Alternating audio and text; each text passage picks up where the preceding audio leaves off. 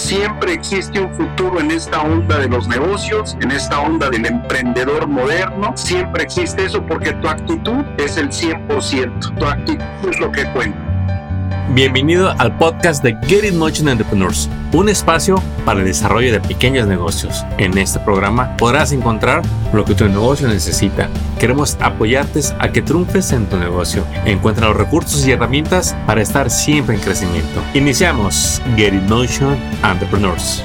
Bienvenidos a este nuevo episodio donde traemos nuevos temas para ti que buscas crecer en tu negocio y que buscas crecer en tu comunidad. Y tenemos a un empresario como invitado, Eduardo Sánchez. Bienvenido a tu episodio. ¿Cómo estás? Buenas, este, buenos días, este, Armando. Un placer, gusto saludarte y, y estar aquí compartiendo este, con ustedes. Muy, muy, muy, muy contento de estar compartiendo aquí. Y nosotros estamos más que entusiasmados porque conocemos tu trayectoria de la cual vamos a hablar al final, al final de este episodio, pero quisiera entrar de lleno, Eduardo, con una pregunta que yo creo que los emprendedores, dueños de negocios, hoy nos preguntamos hoy en día. Eduardo, ¿qué tan necesario es prepararse para iniciar y tener un negocio exitoso?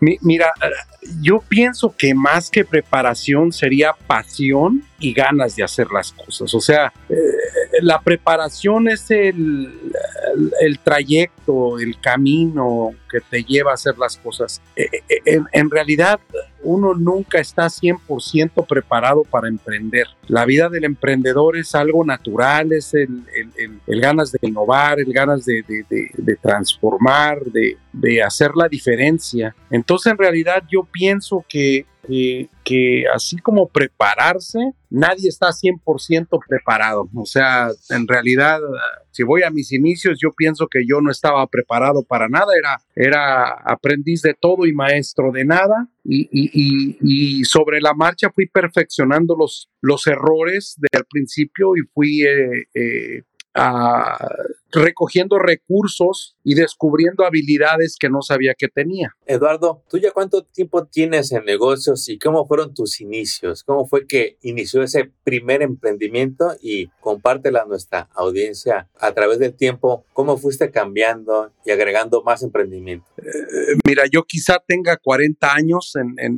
en, esta onda del negocio porque eh, si me voy a mis inicios, pues desde que vendía jabones y champús y, y, y acondicionadores, allá en la colonia, en el barrio donde yo estaba, porque pues yo empecé a los 12, 13 años vendiendo, limpiando parabrisas, limpiando carros, este, eh, cuidando niños, ah, haciendo comidas y vendía taquizas y hacía fiestas y cobraba la entrada. O sea, de que yo me acuerde siempre he tenido ese, ese espíritu de hacer algo para que, para transformar, ¿no? Ya sea ah, en los inicios de como un DJ haciendo más producción que nada más música, ah, cuidando este negocios o trabajando o, vendiendo de casa en casa y tocando puertas, pues vendiendo champús, jabones. Eh, yo pienso que esos fueron mis inicios del negocio en realidad. Wow, es que haber iniciado hace 40 años y tener esas iniciativas, creo que todo eso te fue preparando y estuvo a tu favor de que se siente uno siempre con la inquietud de iniciar, avanzar. ¿Cómo le hago? A ver, ¿cómo,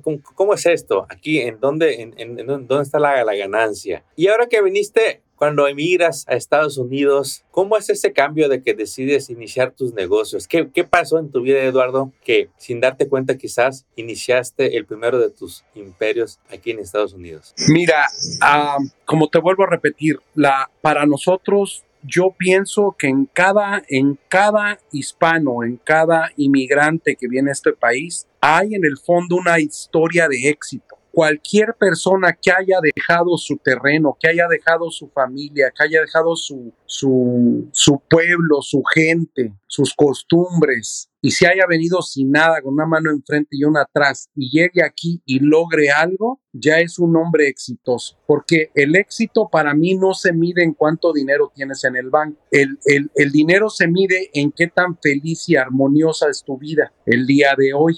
Entonces, todos, todos somos magníficos, todos tenemos el destino de triunfar, de salir adelante. El único enemigo que tenemos es la actitud. Porque cuando uno pierde la esperanza, cuando uno pierde esa, ese deseo de salir adelante, has perdido todo. has perdido todo porque yo creo firmemente que que en esta onda de, del empresario, del emprendedor, no existe un de 9 de la mañana a 5 de la tarde. No existe un horario que de 8 de la mañana a 4 y media y, y, me voy a comer dos horas y no me molesta nadie. Este es un trabajo de 24 horas al día. Tú no te vas a las 5 de la tarde pensando, ah, me desconecto y ya no pienso en mi negocio, ya no pienso en cómo crecerlo, ya no pienso en cómo apreciar a mi gente, ya no pienso cómo sacar el, el, el, los costos administrativos y cómo sacar mi, mi porcentaje de labor. Todo eso es un trabajo constante de 24 horas al día, 7 días de la semana, todos los días del año. Es mucho más fácil hacer eso cuando amas lo que haces y cuando tienes pasión por lo que haces y tienes la esperanza de que mañana va a ser mejor. Porque si tú perdéis la esperanza, si tú la pierdes, entonces ya has perdido todo. O sea, uno se deprime muy fácil, muy, muy, muy sencillamente. Uno se deprime, siente, no, pues no soy bueno, no soy suficiente. Y, muchas veces uno se, se autosabotea. Esa es la palabra. Te saboteas tú solo porque entonces para justificar que la regué para justificar que no salieron las cosas bien, trato de buscar una excusa y culpar a alguien de lo que yo hice mal. No me pongo no me pongo a pensar que quizá las acciones que yo tomé fueron equivocadas, pero no es el fin del mundo. ¿Sí me explico? O sea, la regué, sí, ok, sacúdete la tierra, deja de llorar y sigue caminando porque en el camino viene la sabiduría, en el camino vienen los cambios, en el camino improvisas. Y mientras tengas la esperanza de que vas a sacar todo adelante, ese mismo deseo de salir adelante te da fuerzas para seguir peleando, para seguir haciendo sacrificios y para hacer todo lo que se necesite. En,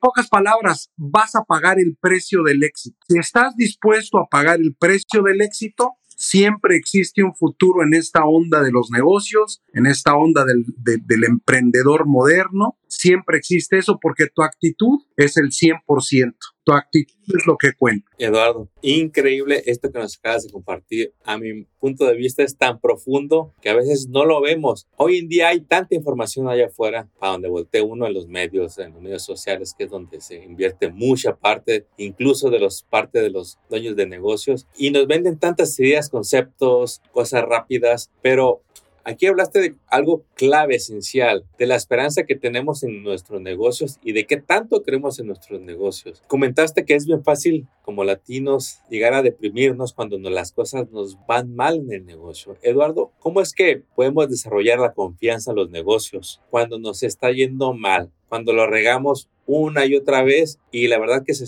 llega uno a sentir como inútil en los negocios o no capaz y, es como un autocastigo de que a veces no podemos salir de él y está tan conectado con la actitud de la que comentas. En tu caso, ¿qué, qué te ayudaba a mantener esa actitud? A decir, yo puedo y aunque tenga estos fracasos, yo sigo. Mira, yo pienso que es muy importante que uno esté conectado integralmente con tu medio. O sea, lo que quiero decir con esto es, tienes que tener un ambiente familiar sano, un ambiente familiar que no sea disfuncional.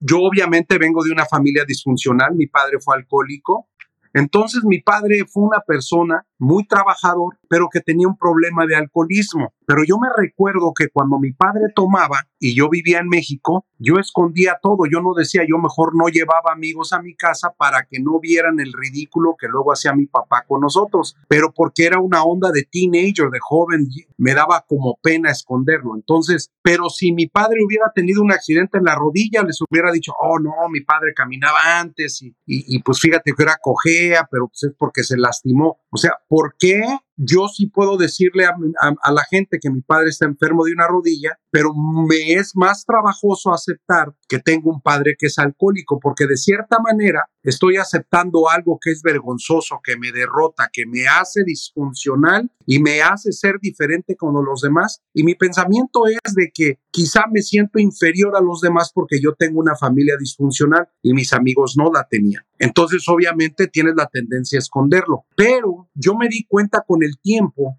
de que todas esas cosas te hacen más fuerte cuando las aceptas, cuando aceptas lo que es. Y, como, ¿cómo te explicaré? Es como odiar el alcoholismo, pero amar a mi padre. ¿Se me explico? No, ama, no odiar a mi padre porque es alcohólico, es completamente diferente. El alcoholismo como alcoholismo fue malo, me trajo muchas secuelas negativas, pero al mismo tiempo me hizo ser más fuerte. O sea, si no, si no hubiese sido por ese padre alcohólico que yo tuve, en paz descanse, el alcoholismo de él, no mi padre, el alcoholismo como enfermedad me afectó a mí profundamente. Al afectarme a mí profundamente me hizo inseguro. Al hacerme inseguro, el ego natural mío me hizo hacer un negocio y hacer otro y hacer otro para que la gente pensara que yo sí valía la pena. Pero no me di cuenta después de varios años que el que me hizo fuerte fue mi esposa, mi familia, mi ambiente. Cada vez que regresaba siempre tenía una sonrisa, un abrazo de que tú puedes. No importaba si la regaba una vez o diez veces.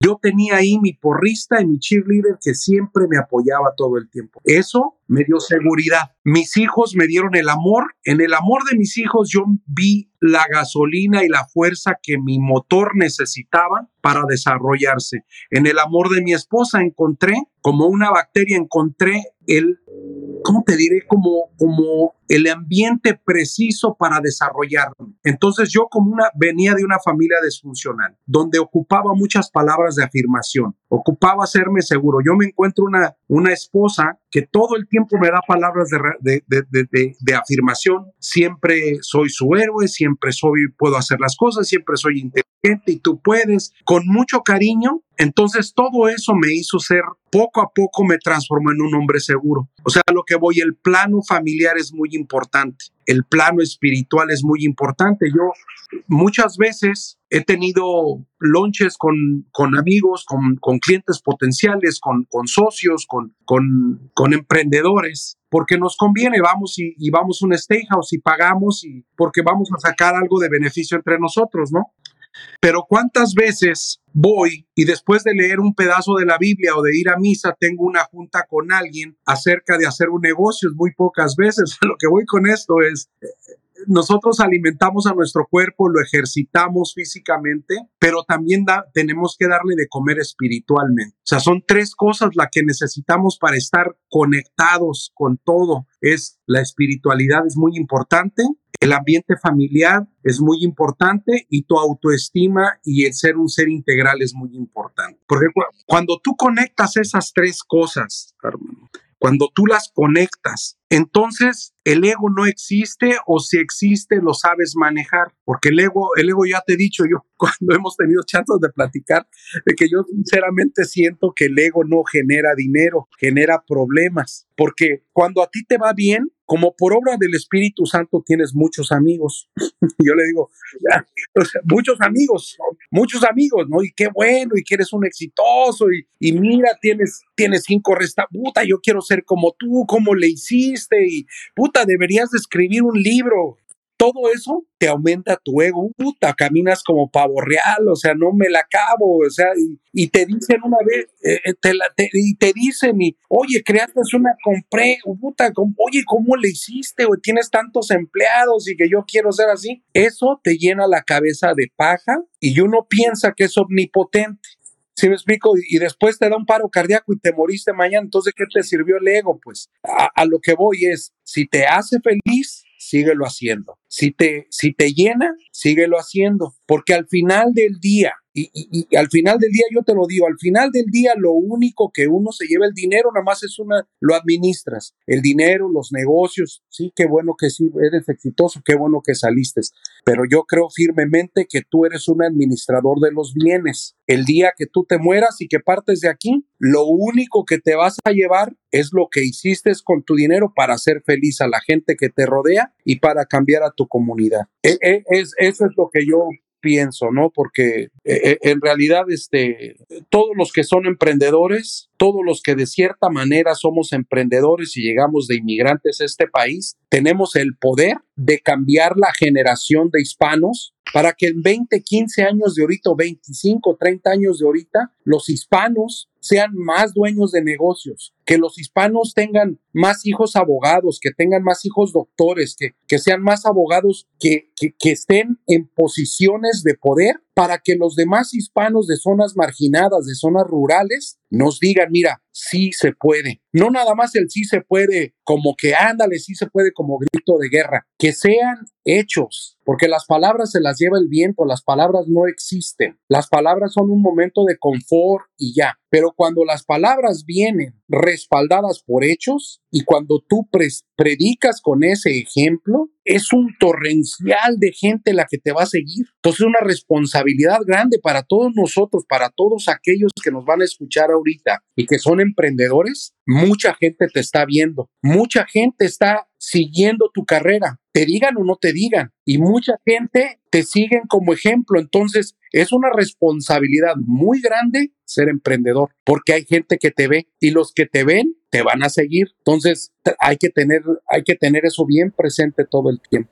Eduardo, nos compartes tantas cosas, esto último de que siempre nos están viendo y que estamos inspirando a gente todos los días, aunque no nos demos cuenta. Es, es de tanto valor y yo nada más quiero recapitular tres puntos que nos diste acerca de la integridad en los negocios. Cómo a veces caemos en la trampa de que el negocio por sí solo puede salir y no, oye, nos hiciste ver que la familia y el negocio están conectados. La familia y lo espiritual están conectados. Y la autoestima y tu negocio están conectados. Y el tener a los tres integrados es lo que ha llevado a Eduardo y a muchas, a miles otras más de personas a llegar a construir lo que hoy le llamamos, lejos de tener un negocio exitoso, lo que hoy sabemos que es un legado de la familia. Eduardo, cuando uno no haya su camino, no hay el norte, está uno perdido, está uno ocupado, pero uno sabe que no se siente conectado. ¿Qué papel juegan los mentores y qué tipo de mentores tenemos que buscar si somos dueños de negocios, Eduardo. ¿Tú qué hiciste en esos momentos difíciles? Mira, eh, como te vuelvo a repetir, yo como buen hispano, buen mexicano, este, pues obviamente tenemos el problema del ego ah, muy arraigado en la cultura. Es una parte cultural y es una parte que, que no es malo. O sea, eh, eh, si tienes ego, qué bueno. Si lo sabemos manejar, si lo sabemos este, administrar, es bueno tener ego. yo tuve eh, o he tenido muchos mentores que al principio, y, y yo pienso así que hay veces que me, me decían, oye, te tengo envidia de la buena. Yo pienso que la envidia no es buena, no existe buena ni mala, la envidia es mala todo el tiempo, porque cuando tú dices te tengo envidia de la buena, quiere decir que quisieras estar en ese lugar, pero no quieres pagar el precio que la persona que está en ese lugar ya pagó. Entonces, para ir al cine hay que pagar el ticket. Para ir a ver un concierto, pagas un boleto de hasta atrás o pagas un boleto de hasta adelante. Tú decides qué es lo que quieres invertir. Si yo quiero invertir en un boleto de hasta adelante, pues tengo que gastar y tengo que invertir en mi persona para yo estar en un boleto hasta adelante. Si yo empiezo a, a asociarme y a juntarme con gente que, que es infiel en su casa o personas que, que, les gusta tomar mucho, que no tiene nada de malo juntarse con amigos y tomar o irse a un sports bar una vez a la semana, dos veces al mes, tres veces al mes está bien. Cuando lo haces todos los días por deporte y abandonas, entonces ya no tienes esa integridad porque entonces estás perdiendo porque te estás descuidando por otro lado. Ahora, si tú tienes mentores en ese lado, si tú empiezas a, a, a cubrirte de personas que saben menos que tú, pues el ego te va, ah, bueno, pues yo soy el más listo de del cuarto y entonces yo tengo la atención completamente y los demás están mal. Entonces, mientras yo tenga mi conocimiento guardado, los demás van a seguir siendo mis secundarios, mis terceros. Y eso es un error muy grande que cometemos cuando el ego lo dejamos que se nos suba. Precisamente cuando te dicen, oye, qué exitoso eres y te crees como que eres el pavo real más grande de lo zoológico, ¿no? Lo que pasa es que júntate con gente que sepa más que no importa que tú seas el segundo, el tercero, el cuarto, porque la gente que sabe más que tú y son más exitosos que tú en un cierto tiempo, o sea, la gente que era exitosa hace 10, 15 años y tú eras amigos de ellos, tú estás en la posición de ellos 10 años después. Pero si te juntas con gente que no sabe mucho, que no son mentores y que no son tan exitosos, y no quiere decir que vas a seleccionar a tus, ah, con este sí porque es exitoso, porque entonces es conveniencia nada más. Tiene que ser una relación sincera de ir y venir, recíproca. Porque si nada más es de presta para acá y presta para acá, se va a acabar, porque es pura conveniencia. Necesita ser recíproca. Pero si tú te juntas con, con, con, con lo peor, pues al final del día vas a ser de los peores también, porque en 6, 7, 8 meses vas a aprender a ser como los que, si te juntas con gente negativa, vas a aprender a ser negativo. Aprende a hablar como ellos. Aprendes aprendes a ser negativo. Si, si te juntas con gente exitosa que son positivos, en lugar de tener envidia de la buena, ¿sabes qué? En lugar de, ¿cómo lo hizo este cuate? En lugar de andar criticando, hablando, dejamos de criticar y empezamos a acercarnos a esa persona a pedirle consejos. Oye, ¿cómo le puedo hacer? A juntarte, a, a, a, agarrar información. Sí, porque tú comentabas algo muy importante de la información. Ahorita con la información que hay, todo mundo conoce información, tú te metes al Google y aprendes a hacer un montón de cosas y, sabes bastantes cosas y, y, procesas y lees y todo. Una cosa es tener la información y otra cosa es saber qué hacer con esa información. Es un camino donde entre medio hay hasta abismos, Eduardo. Exactamente. Entonces lo que conecta ese abismo que del que tú estás hablando se llama la transformación de el conocimiento, que es información, a sabiduría, que quiere decir qué hago con esta información, cómo la proceso y cómo aplico. Cuando una persona agresiva llega y te quiere agredir y tú reaccionas con agresión, no estás poniendo en práctica tus conocimientos ni tu sabiduría. Pero sin, sin embargo, tú reaccionas calmado, lo tranquilas, lo tranquilizas y te sales, esta persona no me conviene, entonces enfrías la situación y ya utilizaste la información que sabías y lo convertiste en sabiduría. O sea, es, un, es una, una línea bien chiquita, pero eso solo pasa con, con práctica, regándola, perdiendo, porque muchas veces perdiendo ganas más que ganando. Hay que aprender a perder y aprender a perder con dignidad, no con coraje de echarle la culpa a alguien. No, perdí por güey, perdí porque no implementé una válvula de salida. Perdí porque no hice lo necesario. Perdí porque no tuve la pasión necesaria o porque simple y sencillamente no estuve dispuesto a pagar el precio. Así de clave. No excusas. Sí. No excusas. Wow. No existen las excusas. Oye, Eduardo, para ir cerrando este episodio, eh, tú conoces, tú sabes bien la diferencia entre hacer negocios en México o en Latinoamérica y hacerlos en Estados Unidos. ¿Qué es lo que has logrado detectar en todos estos años de lo que le cuesta muchas veces a una persona adulta que no nació en este país, pero que vive en este país y que entra al mundo de los negocios y cómo le cuesta adaptarse o meterse a informar cómo es el sistema de negocios o la cultura de negocios en, estado, en, en, en este país, en Estados Unidos, que tiene muchos beneficios, pero si uno no conoce las reglas del juego, es ahí donde uno se siente perdido. ¿Tú qué crees que sea la principal razón por la que le llega a costar al emprendedor adaptarse y entender el maravilloso sistema de negocios en Estados Unidos? Mira, yo pienso, como te decía hace rato, es, es lo, lo, cultural. O sea, yo soy de México, yo vine de la Ciudad de México y, y, y, lo que veo es un, una diferencia abismal en lo que son las regulaciones de las agencias que regulan todos los negocios en Estados Unidos y las dos o tres agencias que regulan los negocios en México. En México obviamente hay, mucha tendencia a, a, pagar. Entonces en México si tienes capital, tú puedes dar el precio que quieras, no estás regulado. Es, es muy difícil empezar de cero en México, es muy, muy difícil porque hay una diferencia de clases. México es un país muy clasista. En Estados Unidos, si tú tienes un plan de negocios que funciona y tú aplicas tu porcentaje de labor, tu porcentaje de, de costos fijos y tu porcentaje de variables, siempre vas a tener una utilidad de 10, 15, 20%. Lo único que tienes que hacer es ver cómo vendes más o cómo generas más ingresos. Si tu dinero no te está alcanzando, es porque la gente no sabe dónde estás o porque la gente no conoce tu negocio o porque de plano no tienes el marketing correcto de tu negocio. En Estados Unidos las oportunidades son muy grandes.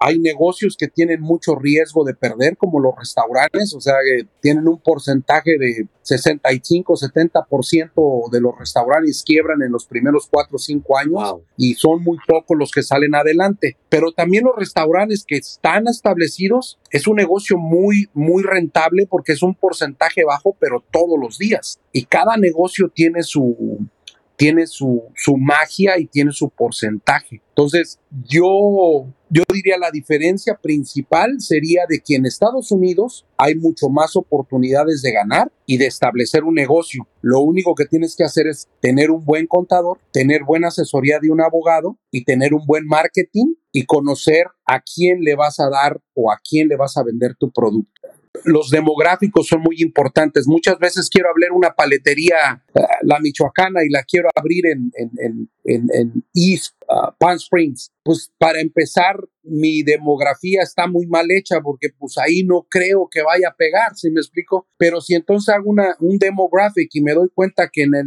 en, en Indio y en Coachella el 80% de las personas hablan español, están más conectadas y hay el 90% es hispanos de primera, segunda y tercera generación y abro una michoacana, pues tengo un porcentaje muy grande de ganar con un negocio de esos. Entonces, aquí la cosa es mi mercadotecnia, ¿a quién le voy a vender? Cuanto yo identifico lo que voy a vender, qué producto voy a vender.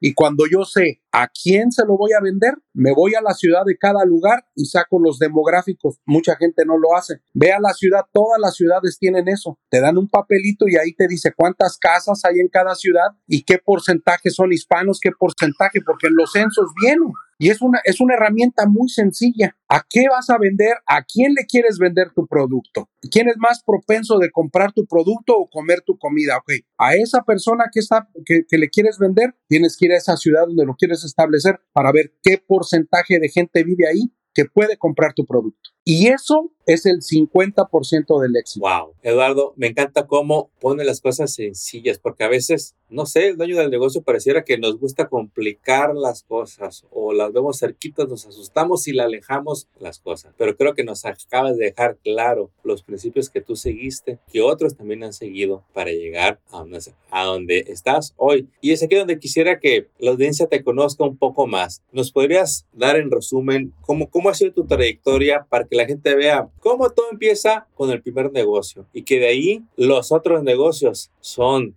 es muy diferente al primero, Eduardo. ¿Cómo, ¿Cómo ha sido tu trayectoria para que la audiencia se inspire y no se desanimen? Al contrario, ajusten donde tengan que ajustar para lograr sus metas. Pues mira, yo, yo soy contador de profesión en, en México, entonces yo cuando llegué a Estados Unidos, pues eh, anduve vendiendo verduras, piscando uvas, haciendo de todo. Conseguí un trabajo dando clases de inglés. Entonces un estudiante, se llama José Ruiz, este, él fue el que me dijo que le leyera una carta que le mandaron los del Estado. Le leí la carta y me dijo, deberías de cobrar por esto, maestro, ¿por qué no abres una oficina de taxes? Lo acá, digo, pues yo ni sabía que, que, había oficinas de taxes. Fue mi primer negocio en 1991. Mex American Tax Service en la Gray Street, 45550 Gray Street. Fue mi primer negocio que yo abrí. Gracias a eso, um, no había mucha gente que iba, pues nada más eran unos cuantos que iban, entonces el desempleo estaba cruzando la calle, yo compraba donas en la Monroe y en el 111 hay un Winchell's, las donas del otro día, las chiquitas, yo iba y las compraba y compraba una carretita de esas como un termo gigante de café y me iba al desempleo y les daba donas y café a la gente y les daba mi flyer para que fueran a hacer taxes y así fue como empecé a hacer taxes. De los taxes conocí una persona y, y, la familia Arechiga de, de Villa Corona, ellos me, me, me propusieron un negocio de hacer un restaurante y, yo siempre quería tener un restaurante porque no tenía dónde trabajar a mi familia. Entonces, abrimos la tablita Mexican Restaurant en 1993. En noviembre del 93 se abrió ese restaurante. Gracias a ese restaurante conocí a Banda Machos. Después de que conocí a Banda Machos, hicimos un negocio que se llama Mex American Entertainment, que se dedica a transportar artistas y a manejar artistas. Se hicimos una compañía de, de, de, artist management. Después de la tablita abrimos Dragon Sushi, abrimos Pizza Loca en Indio, en Coachella y Catedral, abrimos Papa John's, um, abrimos Dragon Sushi en Indio, Dragon Sushi en Palm Desert y estamos construyendo dos Dragon Sushis más. Entonces, este, e, en realidad, todos son bendiciones, son, son ángeles que han trabajado en el camino, personas que nos han, que me han guiado que me han dado su sabiduría sin, sin, ¿cómo te diré? Sin interés nada. Y yo creo firmemente que, que si tú aplicas el principio de ganar, ganar, o sea, no todo es para ti. Tienes que aprender a delegar y a la gente que le vas a delegar tiene que tener parte del PAI, porque si nada más le, le, delegas el trabajo y le delegas la responsabilidad, pero no los remuneras económicamente hablando, que se sientan seguros, que tengan un salario digno, que, que, puedan vivir de su, de su salario, entonces vas a tener y a generar tiempo extra para ti, para tu familia. Y el único tiempo extra que tú generas cuando eres empresario es pagando. De otra manera, si tú quieres pagar minimum wage, pues vas a tener que andar 24 horas al día encima de todo mundo y no van a salir las cosas. Cuando tú delegas responsabilidad, tienes que delegar dinero también, que la gente no nomás va a agarrar responsabilidad y no le vas a pagar. Pues, o sea, yo siempre siento que que, que, que, entre más negocios tengas, no importa que el margen sea menor, porque de todas maneras sigues, sigues generando una gota de agua, pero te está dando todos los días, todos los días. Entonces, este, esa es mi fórmula, ganar, ganar. El juego de ganar, ganar es importante, es redituable y el ganar, ganar tiene a toda la gente contenta, generas lealtad alrededor tuyo y este, y, generas este, mucho trabajo.